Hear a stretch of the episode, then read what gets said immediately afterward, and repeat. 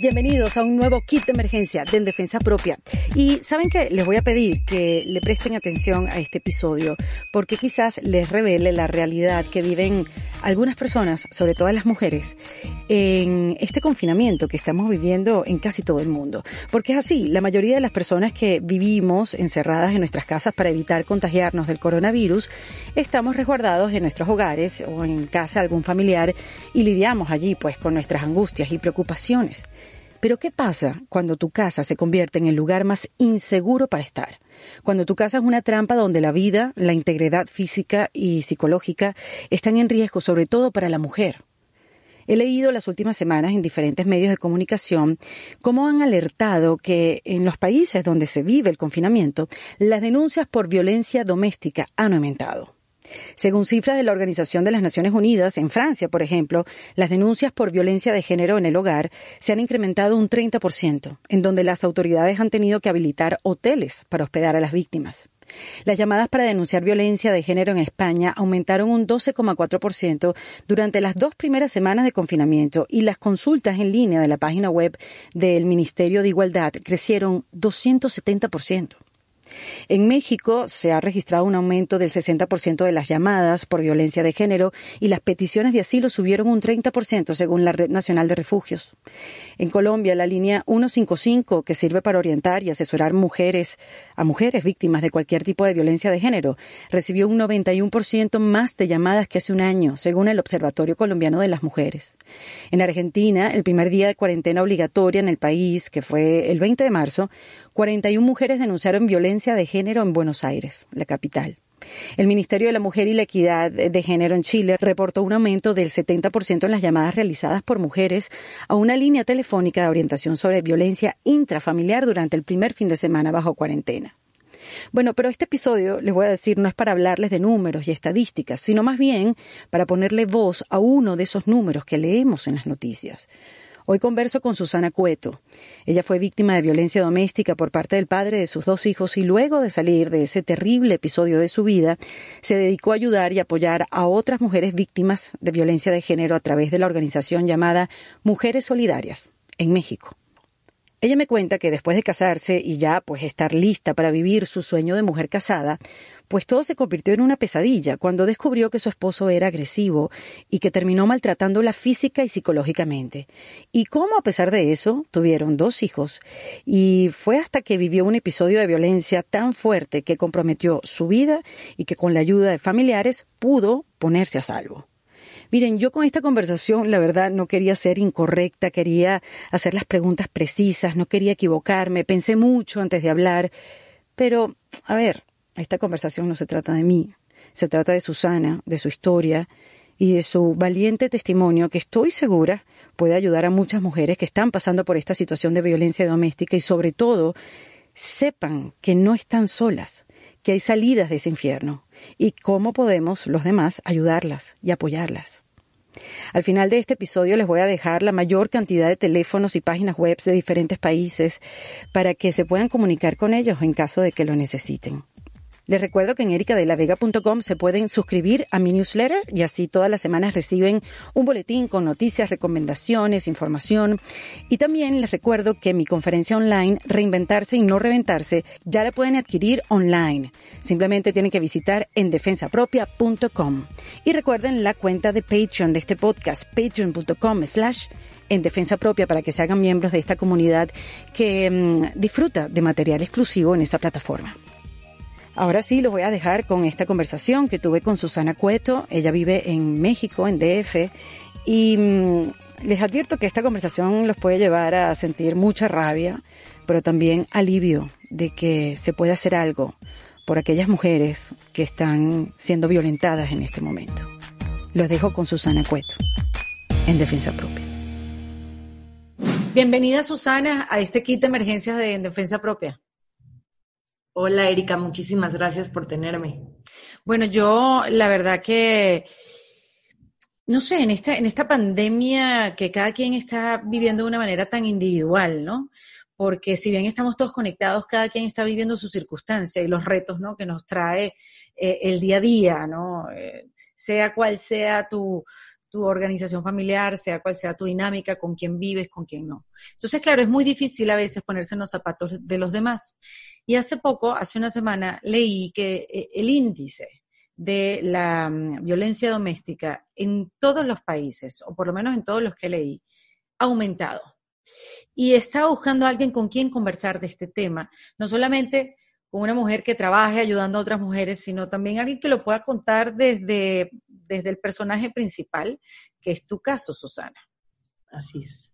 Este, eh, es un tema que no es nada fácil de tocar, hay como muchos tabús y de repente hay que ir como pisando, tú sabes, cuidado y me explota una mina, ¿no? Porque es un tema delicado. Tú te, hoy en, hoy en día te dedicas a ayudar a otras mujeres con tu, con tu grupo de apoyo que se llama Mujeres Solidarias y todo esto viene porque lo viviste de primera mano. ¿Hace cuánto fue? Mira, fue, empezó hace seis años y terminó hace tres, o sea, duró tres años.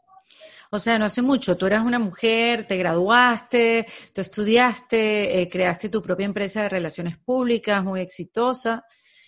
Comunicar para ti era como que lo importante, lo que se te daba. ¿Y qué pasó a partir de ese momento? Pues eh, me casé, me casé con un hombre que el día antes de casarme me dijo, chinga tu madre. Puedo decir eh, groserías. Totalmente, y sobre todo para esta historia. Ajá, eh, pues me dijo, chinga tu madre, y ya al, día siguiente nos casamos porque pues ya era lo que tocaba y yo tenía 23 años. Yo pensaba que yo era una mujer hecha y derecha y que ya sabía todo lo que quería de la vida y que lo que yo quería era tener y formar una familia. Entonces, este, pues nos casamos, me voy a vivir a Texas y en cuanto me alejo ya de mi familia, empieza ahora sí que el verdadero él y, también pues la verdadera yo, porque yo también empiezo a descubrir que soy un ser que en verdad no sé nada y que, y que no sé, no sé ni hacer nada, ni, ni sé cómo defenderme, ni sé si estoy pensando bien. ¿Pero a qué te refieres con no hacer nada? Ah, bueno, no, con no hacer, no hacer nada porque yo toda la vida em, tenía alguien que me ayudaba a limpiar, tenía alguien que me ayudaba a cocinar, tenía mucha ayuda. Y de pronto llego a Estados Unidos en donde no sé hacer literalmente nada. Es otra dinámica, sí. Me exigía hacer este, hacer todo, ¿no? Entonces él empezó a molestarse, primero porque pues no lo hacía bien, ¿no? No sabía hacer nada porque no sabía levantar ni un popote, pero bueno, vamos, o sea. Bueno, lo vas aprendiendo, tampoco es que se tiene que hacer un curso, ¿no? De ama, curso de ama de casa.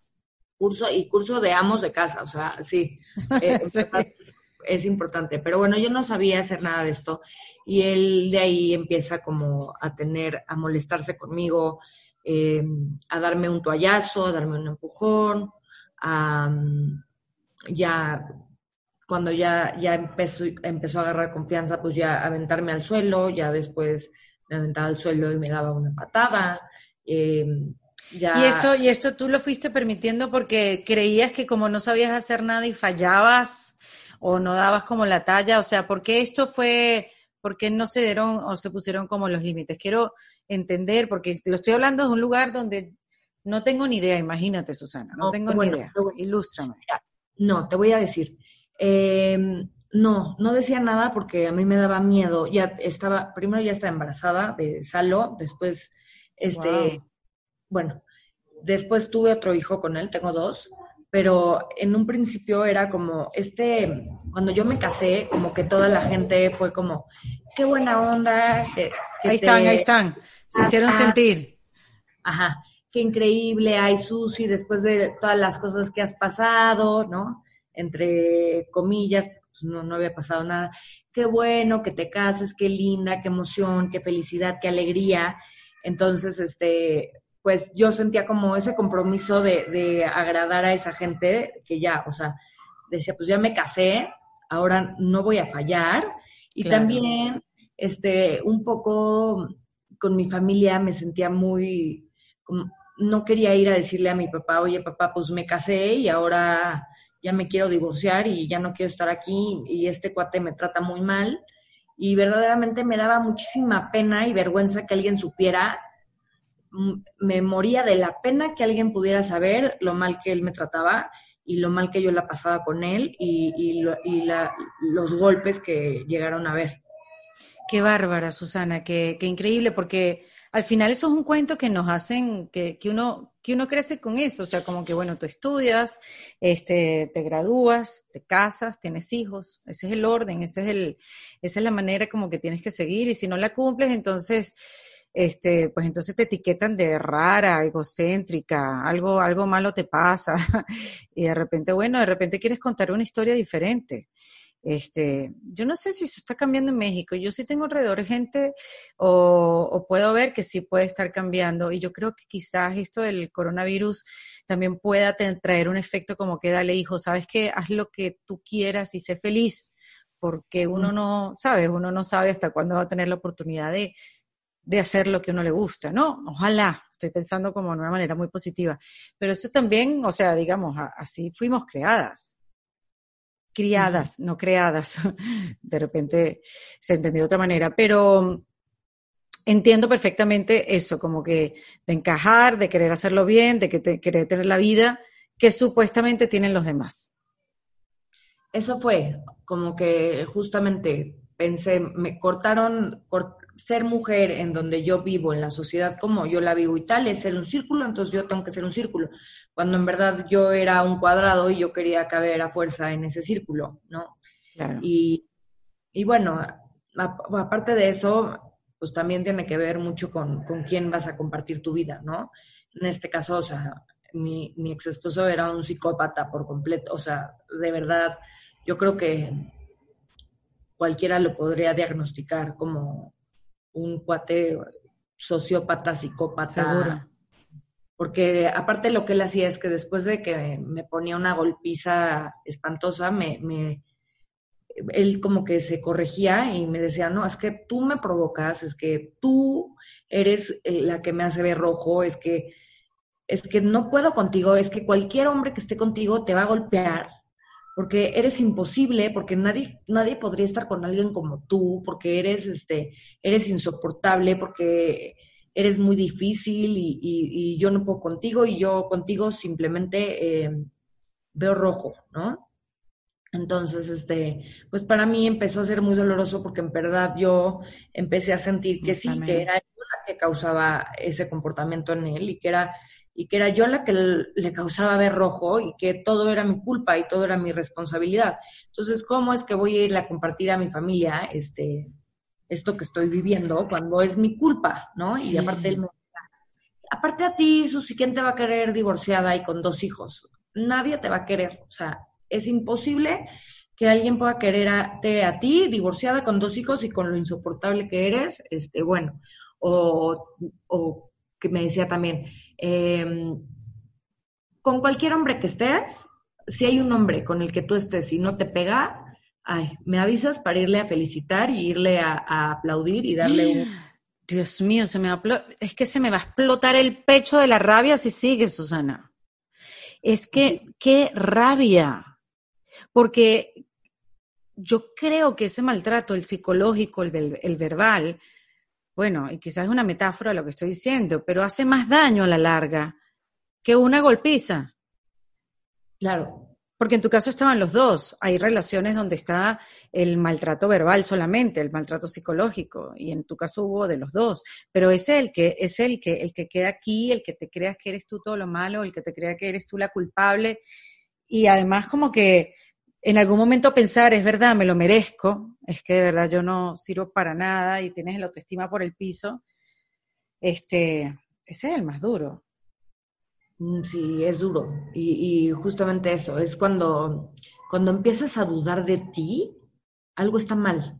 Porque si tú antes no tenías esa duda, no, yo no te digo que yo era la mujer más fuerte y más, este, con más amor propio del planeta, porque no es cierto.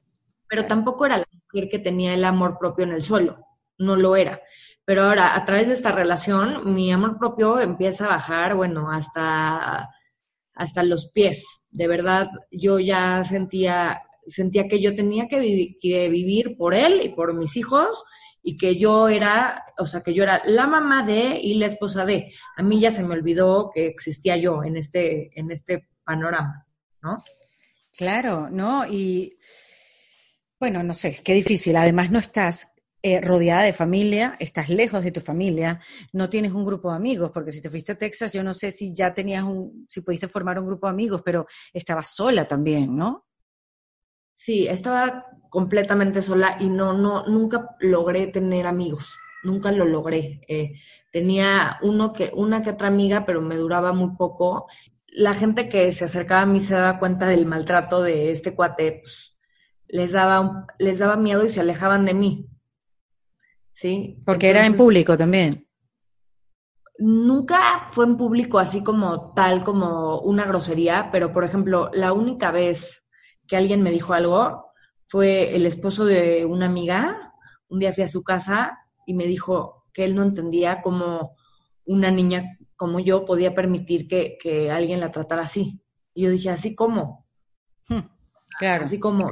Y, y, él me dijo, pues él es muy grosero contigo y, y, no me daba yo cuenta. Entonces no te puedo decir, sí, hacía tal, tal, tal, tal, porque ni siquiera me acuerdo en, ya pero, pero pues supongo que, que, la gente se da cuenta. Mi mamá también se daba cuenta. Este, ¿Y cuándo fue el momento, Susana, que dijiste, ya está, hasta aquí llegué? Pues justo mi mamá se empezó a dar cuenta de que algo estaba mal y yo vivía en San Antonio, ya para ese entonces, y mi mamá se muda a San Antonio y justo cuando... para, para, estar cerca de ti. Porque ella sentía que algo estaba muy mal conmigo. O sea, yo mm. ya, ya, no, ya no le hablaba a mi familia, ya, o sea, ya era otra, otra Susi, no, no la que se casó, ya era otra, ¿no? Entonces, este, yo vine a México, que justo me dieron mi green card, vine a México y en esa, en esa estancia que tuve, eh, vi a algunas de mis amigas, vi a mi familia y, y me empecé a sentir querida, o sea, como que poquitito amor sentí. Y fue como, ay, oye, no te mereces que te traten tan mal. Y me regreso a San Antonio y mi mamá nos, nos invitó a cenar a, él y a mí. Y cuando fuimos a cenar, él estaba tomando, pero como un loco desquiciado, nunca antes visto. Tomaba una y otra y otra y otra. Y yo dije, o sea, ¿qué le pasa a este cuate, no? Para esto, cuando yo vine a México, él me dijo que él sentía que, que yo lo iba a dejar. Le dije, no, no, yo no te voy a dejar, por supuesto que no. Eh, pero bueno, la tomadera así, y cuando llegamos a mi casa yo tenía un bebé de tres meses y este sirve dos tequilas y me dice, vente, tómate uno. Le dije, no, yo ya me voy a subir, yo ya me voy a subir a dormir con mi bebé. O sea, ya. Listo, pues, ya. Pues de todas formas estás toda aguada. Cuando él me dijo esas palabras, para mí fue como, no, pues, pues ya me voy a resignar a esta vida que escogí, así me tratar a este cuate, pero pues es el papá de mis hijos, y pues ni modo, esta es la vida que me tocó y, y, ya. No, no me voy ni a enganchar ni a pelear, nada. Me subí a dormir con mi bebé. Y, ¿Tenías que como 26 años, 27 años? 26. Wow, imagínate. Sube, este, sube él y me dice, ¿con quién me estás poniendo el cuerno? pues no te estoy poniendo el cuerno con nadie, o sea, con Barney, con Mickey Mouse, o sea, dime con quién te voy a poner el cuerno, o sea, realmente con... Y, este, y me arrancó mi celular y se fue corriendo, entonces ya, eso a mí fue como, ya. Entonces lo perseguí, dijo que era una puta, me cacheteó y, y, y me aventó por las escaleras como como si fuera, o sea, como un costal, así, me aventó por las escaleras, había como una estancia y luego más escaleras, y él bajó y en esa estancia, este, me empezó a patear, a patear y a patear. Y ahí es cuando yo sé que el alma sí existe, porque de repente em, yo dejé de sentir dolor. Ya no sentía nada de dolor y al contrario, yo sentía ganas de irme y ya resignada también. Ya cuando me iba una paz inmensa y de pronto como que respiré y cuando respiré regresé, porque me acordé que estaban mis hijos arriba. Y él justamente también respiró, agarró mi celular, se metió a su oficina, él tenía una oficina en mi casa, y como a checar mi celular. Y entonces yo me levanté como pude, agarré a mis dos hijos, me subí a mi camioneta y dije, Dios mío, llévame porque yo, o sea, yo no sé llegar sin GPS a ningún lugar. Y llegué a casa de mi mamá, eh, toqué, me abrió el esposo, llamaron a la policía, vino la policía, hice mi declaración, me dormí y al otro día no me podía mover, no me podía parar. Entonces, pues acabé en el hospital porque yo pensaba que me había perforado un riñón o un órgano o algo, pero no. Me rompió dos vértebras lumbares. ¡Wow! Y esto, o sea, el doctor me decía, es que esto solamente pasa como en un accidente de un tráiler o algo así. O sea, ¿qué, te pasó? Entonces dije lo que había pasado, este, social services, así, todo mundo encima de mí, la verdad. Y este, y ahí no es que yo decidiera que ya no quería estar con él, es que la vida me orilló y la vida me hizo decidir que no podía más estar con él, porque ya no, ya era demasiado. O sea, ya lo que seguía, el siguiente paso era que me matara. ¿Te mataba? Y la verdad es que, pues ya, o sea, llegué, llegué a mi límite y no, no tenía yo en verdad mucho sano juicio en ese momento. Y bueno, mi familia me apoyó muchísimo, cosa que muchas de las mujeres que me escriben me dicen, es que yo no tengo la familia que, que tú.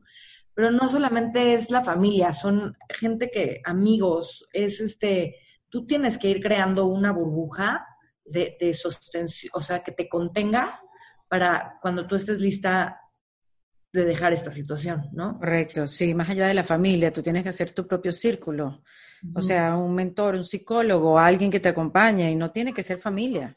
Sí, sí, y ya, bueno, ahorita platicamos de eso, pero sí, este, fue mi familia que, que me dijeron, ya no se puede, no vas a regresar, entonces este, te vamos a poner abogados, esto, y yo la verdad es que ahí sí me declaro agradecida con ellos porque, porque ellos fueron los que me apoyaron y los que me ayudaron a salir.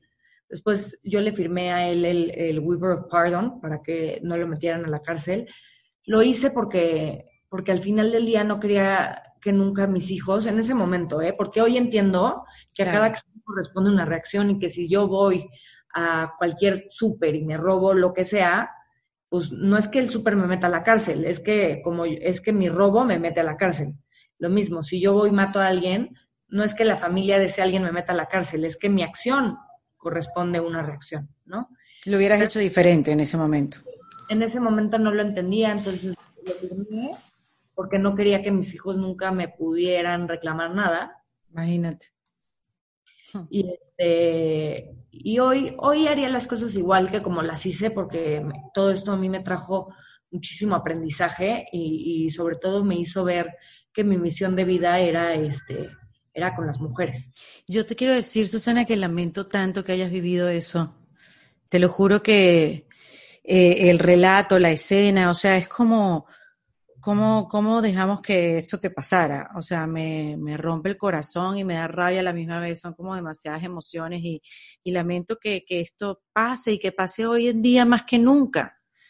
Eh, ningún ser humano se merece ese maltrato, por Dios, y, y yo no sé por qué, bueno, tú podrías tener mucha más información porque vienes trabajando con las mujeres contigo, vienes trabajando contigo y con las mujeres hace unos años ya, pero ¿por qué permitimos eso? ¿Qué, nos, tenemos en la cabeza? ¿Qué nos hicieron? ¿Qué es ese corazón que tenemos? Tiene que ver con el tamaño del corazón o, con una, comodidad económica o con una em, con miedo. O sea, ¿por qué nos pasa?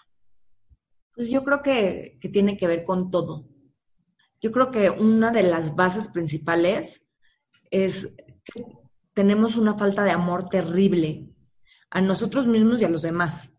Entonces, cuando tenemos esa falta de amor que, que, no le transmitimos a nuestros hijos, que no nos transmiten, siento que nos vamos volviendo como cada vez más planos, como cada vez más simples, como cada vez más alejados, ¿no? De, las instituciones. Ahora, cuando eres una mujer y estás viviendo violencia, no creo que haya un porqué. Creo que, más bien creo que hay un por qué no te vas. Claro, o sea, ¿por qué no hubo límites del principio? ¿Por qué no hubo algo que, que lo detuviera, si, si, es que hay algo que lo puede detener o, o, o, una amenaza, una acción, algo. Claro, porque es como tú me decías al principio de tu historia, como que él te daba un toallazo, te, te dado un empujoncito y me imagino que como no veía una reacción o, porque no hubo límites o no importa, de repente le pudiste haber puesto límites y hubiera seguido hasta el final. Este, quizás es también eso, porque eh, callarnos, o sea, no, ay, es que no, de verdad que no quiero... Te entiendo perfecto. Es este, te, te invade el miedo y cuando tú estás invadido el miedo es como si movieran una pecera y no puedes ver claro. Entonces, no sabes, ya pierdes la noción de lo que es los límites, pierdes la noción de todo. Es como si estuvieras en una sabana y te van envolviendo y envolviendo y envolviendo. Entonces cada vez ves menos, menos, menos, menos y, no te das cuenta que hay salida, ¿no? Y piensas que, y de repente llega el momento que fue lo que a mí me pasó, que, que, ya piensas que esa es la vida que te tocó y que esa es la vida que vas a vivir y que ya mejor este, al mal tiempo buena cara, ¿no? Claro. y es, o sea, yo tenía muchísimo miedo de estar sin él. Uno también por el lado económico, o sea, porque yo tenía dos hijos que mantener y pues, ¿cómo los voy a mantener? ¿No? y, siento que es también esa zona de confort, que es completamente un inconfort, no sé. Sí, es como un oximorón, es una gran contradicción lo que estás diciendo, estar en una zona de confort cuando es donde recibes la, el maltrato. Ajá, pero es eso, es salir de ahí, es el, el miedo económico, el miedo al que van a decir, el miedo a que quién me va a querer, el miedo, es eso, es una bola de miedo. Y cuando te das cuenta que en realidad aquí la única que se tiene que querer eres tú, cambia todo, porque cuando te das cuenta que aquí, eh, cuando tú te amas, todo lo demás va fluyendo y va saliendo y que lo que digan los demás, mira, da igual. La gente siempre habla, la gente no sabe, la gente siempre es este, pues así son, no los vamos a cambiar. No los pero eso es clave, la gente no sabe. La gente no tiene idea y uno de repente no quiere eh, mostrar la costura de que mira, me está maltratando acá y no quieres incomodar a nadie. Cuando la gente al final no sabe lo que está pasando en esa relación, la gente no tiene ni idea. Eso, nuestra historia es, es nuestra, es propia y es la que vivimos nosotras. No, y, y la gente, hombres y mujeres, porque, híjole, luego mujeres que me han escrito y me dicen, es que qué pendeja eres. Yo digo, ¿por? Ok, digo, qué fuerte, pero muchas, ¿eh? Y digo, no, es que a ver, no soy pendeja. Quiero aclarar una cosa. Fui una víctima. Viví, lo que yo viví fue algo terrible y si yo no me salí antes es porque no podía, no por pendeja. Tú sabes que es que eso pasa mucho, Susana, eso de, eh, y, y, además creo que, que por eso, por eso, bueno, esa es una de las razones de por qué no hay más denuncia, porque siempre se está poniendo en tela de juicio tu historia, tu relato, tu parte de la historia. Eso siempre ha pasado, como que, bueno, ¿y quién te mandó ponerte la falda? O bueno, ¿y quién te mandó dejarte poner la mano? O sea, y siento que eso también aleja a la víctima a la hora de denunciar y a la hora de salir corriendo, porque, porque es la misma sociedad la que la juzga, la que no la ayuda, la que no lo acerca, la que no la saca de ese hueco. Porque ¿quién te va a creer? Imagínate. Estás sola porque crees que estás sola, porque cuando empiezas a salir te das cuenta que nunca has estado sola y que hay una red enorme de mujeres como yo y como tú, o sea, que de verdad estoy aquí para, para apoyarte. Y así como yo, son millones y millones y millones y millones. Y en realidad nunca hemos estado solas, ¿sabes? Lo que pasa es que no hemos hablado de eso. No. No nos atrevemos a hablar de cosas que son importantes y que a todas nos pasan o a todas nos pueden pasar. O sea, yo creo que tenemos que tener la valentía y el coraje de hablar de las cosas que no se hablan. Estoy totalmente de acuerdo. ¿Cuándo tú empezaste a hablar de eso? ¿Cuando tú te separaste, volviste a DF y cuándo te diste cuenta que ese iba a ser, que no ibas a volver a las relaciones públicas y, y que eso iba a ser como una, un propósito de vida? Pues se me fue dando, empecé a meditar, empecé a, ver hacia adentro. A rescatarte. Sí, fue. terapia, me imagino. No fui a terapia, fíjate, ahora lo recomiendo muchísimo. Yo me, yo me, me, me metí a meditar muchísimo y a, hacer mi propio gurú y mi propio psicólogo y mi propio todo y entender que, que todo lo que yo había vivido tenía un propósito más allá de, de mí. Y hoy, eh, o sea, y empecé a platicarlo y me empecé a dar cuenta que cuando lo platicaba, se me acercaban mujeres, pero híjole, lo más importante, yo sanaba. Y entre tanto hablaba, yo más sanaba y más mujeres se unían a mí y me, y me preguntaban cómo fue, qué pasó. Y, y de pronto dije, ¿sabes qué? Yo nací para esto y, y estoy dispuesta a, quitarme cualquier máscara y a ser tal cual soy para sanar yo y para poder ayudar a sanar a otras. Y así ha sido el caso. Y, o sea, ya ha llegado un punto en el que me, han escrito ya niñas que fueron a la escuela conmigo, por ejemplo, que han vivido situaciones similares y que no se salen de ahí porque les da pena y ya hay varias que se han salido, ¿sabes? Al saber qué van a decir, a ver, ¿qué van a decir de mí? Ya te dije lo que dijeron. eso, ¿qué más da lo que digan? Que digan lo que quieran, que me creen, que no me creen, no me importa. Yo sé.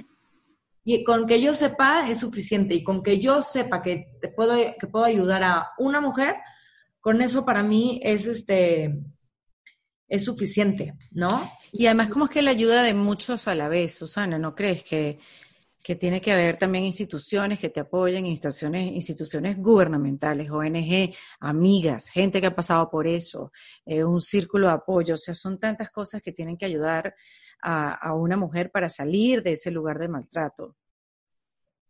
Y, hay, y, y las hay, eso es algo, las hay. Cuando te metes a Google y buscas, te van a salir miles y miles y miles y miles. El problema es querer usar tus manos para buscar eso. A ver, ¿cómo convencer a una mujer a denunciar a su maltratador, Susana? No creo que como tal haya una manera de convencer, simplemente creo que hay que acompañar a la víctima en su proceso de y llegar al día en que ella quiera salirse de ahí, porque es como, pues es como un alcohólico, o sea, si no lo quiere dejar, no lo va a dejar. Y, y, y no hay nada, no hay nada que puedas hacer más que acompañar, ¿sabes? Y obviamente, bueno, si, por ejemplo, es tu vecina y estás escuchando que está pasando algo, pues llamar a la policía, ¿sabes? Pero si, si es tu hija y tu hija no quiere salirse de ahí, pues simplemente acompañarla, decirle que, que tiene, que su familia está con ella o que, o si eres su amiga, que tú vas a estar con ella, que tiene este apoyo, que todo va a estar bien, que hay una solución, como acompañar de esa manera, sin tratar de forzar nada, porque cuando siento que cuando tratas de forzar se rompe todo y todo quien lo absorbe es la víctima. Pero uno podría decir, por ejemplo, si uno tiene una amiga que está pasando por eso, alguien que tú sepas que está pasando por eso, y, y hay dos maneras de hacerlo, que llegue hasta el hasta el fondo, que llegue hasta lo hondo, como llegaste tú, que casi te quedaste ahí, y no lo contabas? ¿O qué puedo hacer? O sea, ¿me meto o no me meto en esta relación? ¿Voy, denuncio? Eh, uno se siente un poco pasivo ante la situación. Sí, sí te metes. o sea, yo creo que, claro que te metes. No, no creo que puedas ir a, denunciar tú, porque no se puede, pero tú con la víctima puede ser sumamente darle, darle como este confort que, está buscando, ¿no? De saber que si se sale de ahí, hay ocho mil posibilidades más de, rehacer la vida de diferentes maneras, que no, que no merece ese maltrato, que nadie, nadie, ningún ser humano ni ningún ser vivo merece que lo maltraten. Em, como que darle darle esa fortaleza a través de, la amistad, a través de, ser tú, si es tu familiar, de, de saber que, de decirle aquí estoy, ¿no? Y cuando estés lista, aquí estoy. Y a la hora que sea, aquí voy a estar para ti. Ahora, siento que... te voy a decir algo. Ese bebé que escuchan llorar acaba de nacer, te volviste a casar, ahora tienes tres hijos y este, para aquellos que escuchan ese llanto, es como ese llanto es pura alegría porque Susana pudo salir de la situación donde estaba y además es un ejemplo de que pudo rehacer su vida. Y, y eso también es importante que con el ejemplo, sobre todo tú que ayudas a otras mujeres, puedas darlo y puedas demostrarles que sí se puede. Eh, y que, que, se puede salir de esa resignación, que se puede salir de, de, de, rendirte ante la vida y decir, esto fue lo que me tocó a mí. Exacto. No, no tiene que ser que esto te tocó a ti, y ni tampoco que algo así de espantoso que te haya pasado te tiene que definir, ¿no? Y, y, para mí, o sea, el rehacer mi vida fue en el momento en que me encontré y en el momento en que me amé y en que supe que no necesitaba absolutamente nada más para poder ser feliz. Y entonces, bueno, de ahí llegó Arturo, que es mi esposo y que de verdad es un hombre maravilloso, que me ama, que me respeta, que me apoya en todo lo que hago. Y, nació Bárbara y ahora tengo una familia hermosa que en mi caso yo siempre soñé con, con tener una familia hermosa y hoy la tengo llena de respeto, llena de amor, llena de, de, de, cualidades que yo buscaba desde niña, ¿no? Y hoy la tengo. Entonces, y, y, hoy estoy haciendo algo por, por mi país, hoy estoy haciendo algo por mis mujeres, por, por, por todas las mujeres. Y, y, eso para mí es haberle dado la vuelta por completo a la tortilla y saber que, que sí, que se pone difícil la vida, pero hay que rendirse. Y, y en verdad que no estamos solas y que hay soluciones y que así como yo me volví a casar, tú puedes encontrar que eres una gran arquitecta y ser arquitecta o, tú puedes encontrar, o sea, hay mil y, y, ocho posibilidades en donde puede terminar tu vida si tú te atreves a salir de donde estás viviendo, de donde estás viviendo un maltrato. No tienes por qué vivirlo. Sobre todo entender que esa manera, eso no es querer, eso no es amar, porque también quizás fue algo que aprendiste en tu casa, fue algo que te enseñaron, te acostumbraste que el amor era eso, y entender y abandonar ese patrón o ese arquetipo eh, de, de, amor, o sea, como que abandonar la idea de que eso realmente no es amor. Em, eh, el amor no El amor no duele. Eso está bien bonito.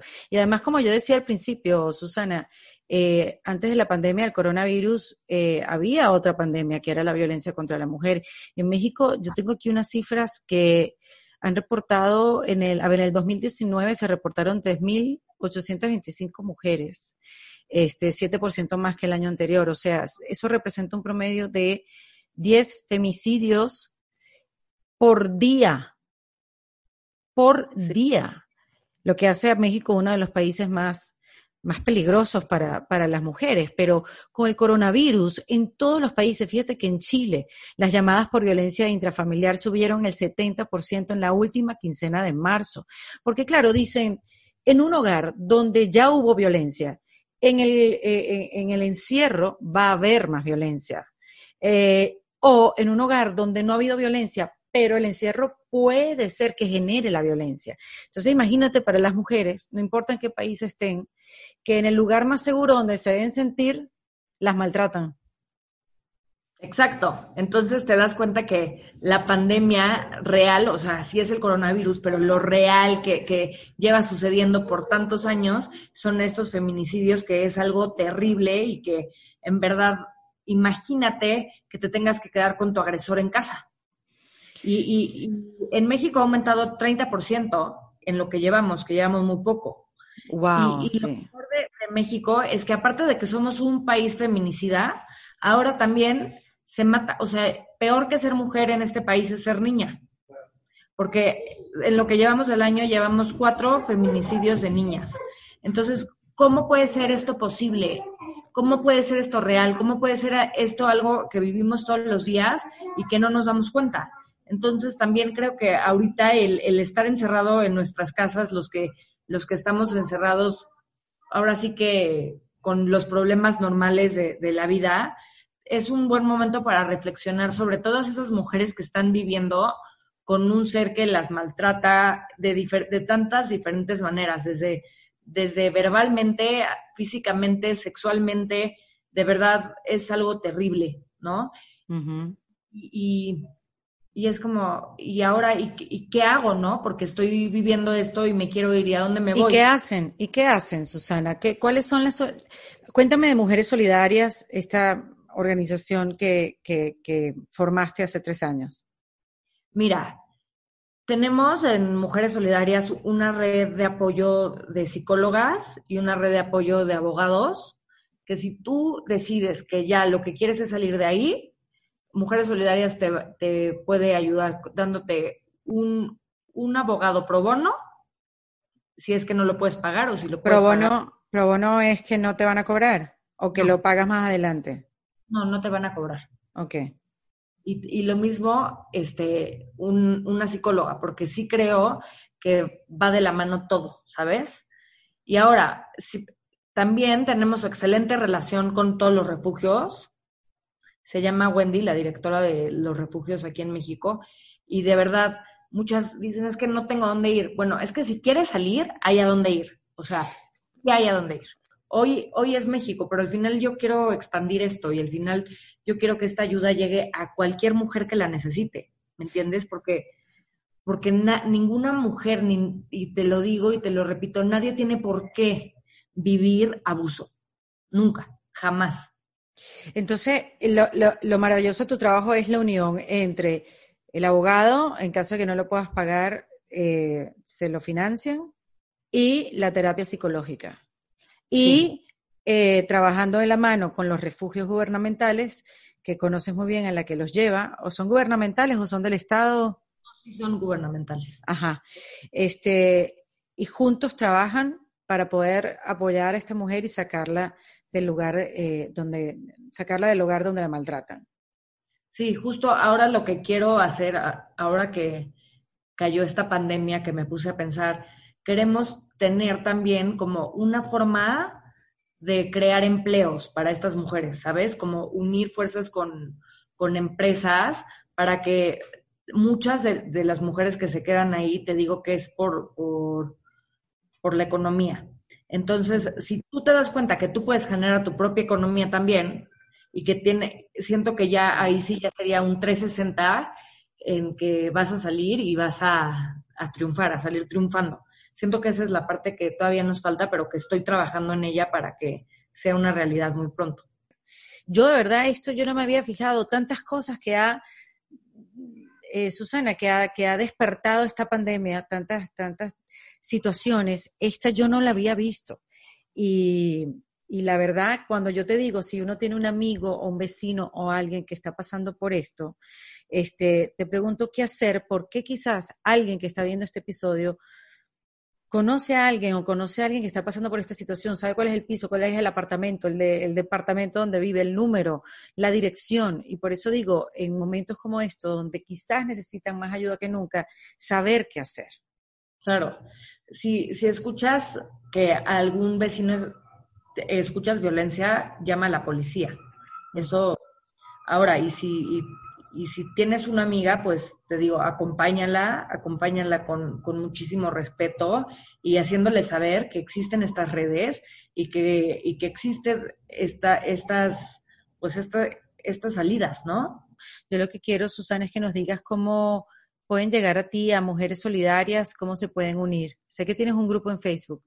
Tengo un grupo en Facebook que es Mujeres Solidarias Em, ahí se meten y, yo las acepto. Y también me pueden buscar a través de mi Instagram, que es lo que más veo, que soy arroba Susi Enchanted, y me pueden escribir y yo, yo contesto siempre, contesto todo. Cuando tengo muchos mensajes, cuando tengo pocos, siempre contesto, siempre lo voy a hacer y, y de verdad, o sea, cuenten conmigo también como, como un apoyo extra de acompañamiento. Yo puedo, feliz de la vida, acompañar a quien esté decidida a dejar esta situación y también escuchar a las que ya lo han dejado y a las que ya han triunfado, ¿no? Porque muchas mujeres me escriben, oye, es que escucho tu historia y, yo viví lo mismo, solamente que a través de tu voz. Y, y así es, el, así es, alzar la voz para que ninguna mujer jamás tenga que volver a pasar lo que yo pasé. Susana, ¿qué herramienta eh, crees que deberíamos llevar en este kit de emergencias en defensa propia? Creo que agregaría un directorio con todos estos números que son tan importantes.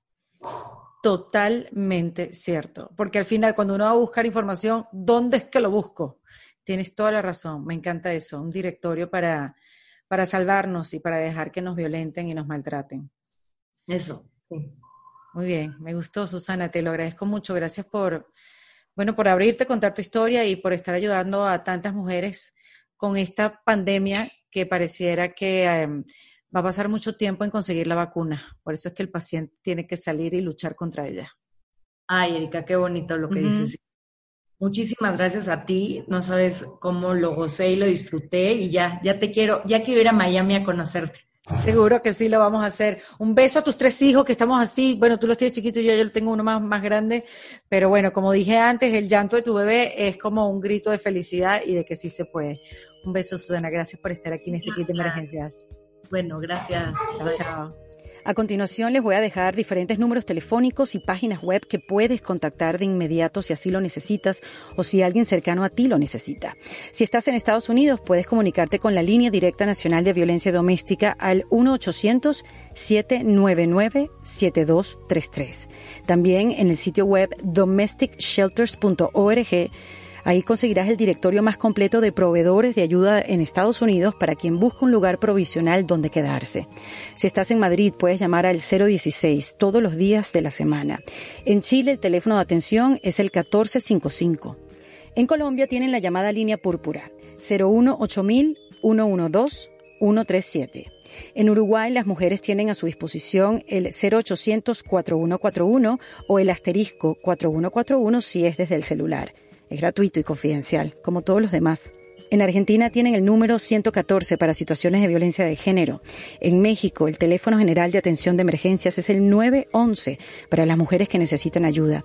Y en Venezuela puedes llamar al 0212-509-3634. O si no, también puedes llamar al 0800 FISCA 00. Esto lo hacemos en defensa propia. Esto fue en defensa propia producido por Valentina Carmona y editado por Andrés Morantes, con música original de Para Rayos Estudios. Recuerden suscribirse y recomendar el podcast. Yo soy Erika de la Vega y nos escuchamos en un nuevo episodio. Hasta luego.